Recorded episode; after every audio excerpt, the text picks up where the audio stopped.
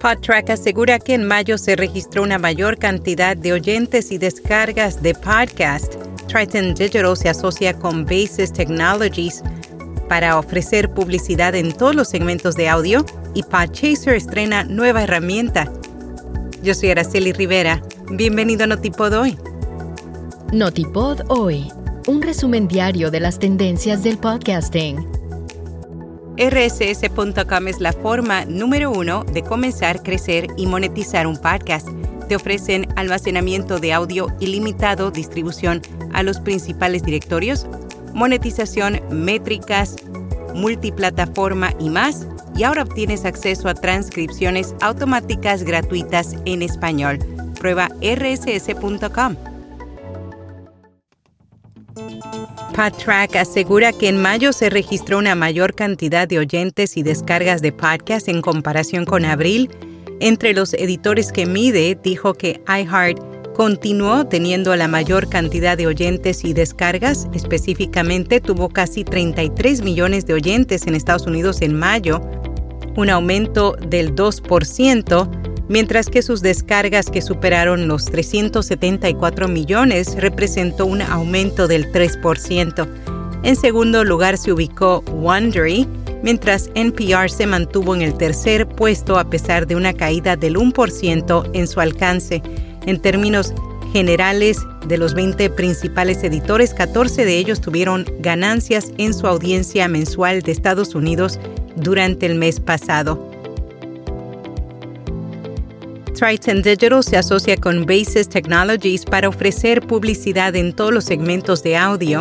Ahora, a través de Triton Audio Marketplace, los anunciantes podrán reservar anuncios en transmisiones de radio junto con podcast. El inventario de radiodifusión incluye más de 850 estaciones de iHeartMedia y pronto agregará más de 3.400 estaciones.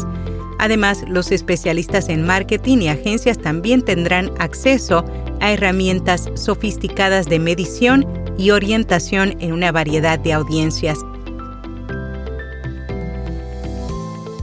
Podchaser estrena nueva herramienta de categorización de podcast. La compañía de base de datos de podcast ha lanzado una nueva solución impulsada por inteligencia artificial que permite a los podcasters ampliar su alcance y a los anunciantes aprovechar las capacidades de orientación mejoradas. La herramienta denominada Collections Plus extrae datos sobre podcasts y sus audiencias de una variedad de fuentes diferentes. La plataforma de producción de podcast Podium cumple siete años ofreciendo contenido en el mercado del audio en español. El sello arrancó en junio de 2016 con un catálogo de 12 títulos de ficción, entretenimiento, divulgación y periodismo. Y para junio de 2023 el número de títulos se ha multiplicado sumando más de 6.800 episodios con una oferta de alrededor de 200 shows. Los podcasts más populares de Spotify podrían estar disponibles en otras plataformas, según información compartida por el medio Bloomberg News. La compañía de audio está en conversaciones para hacer que algunos de sus populares podcasts se publiquen también en otras partes.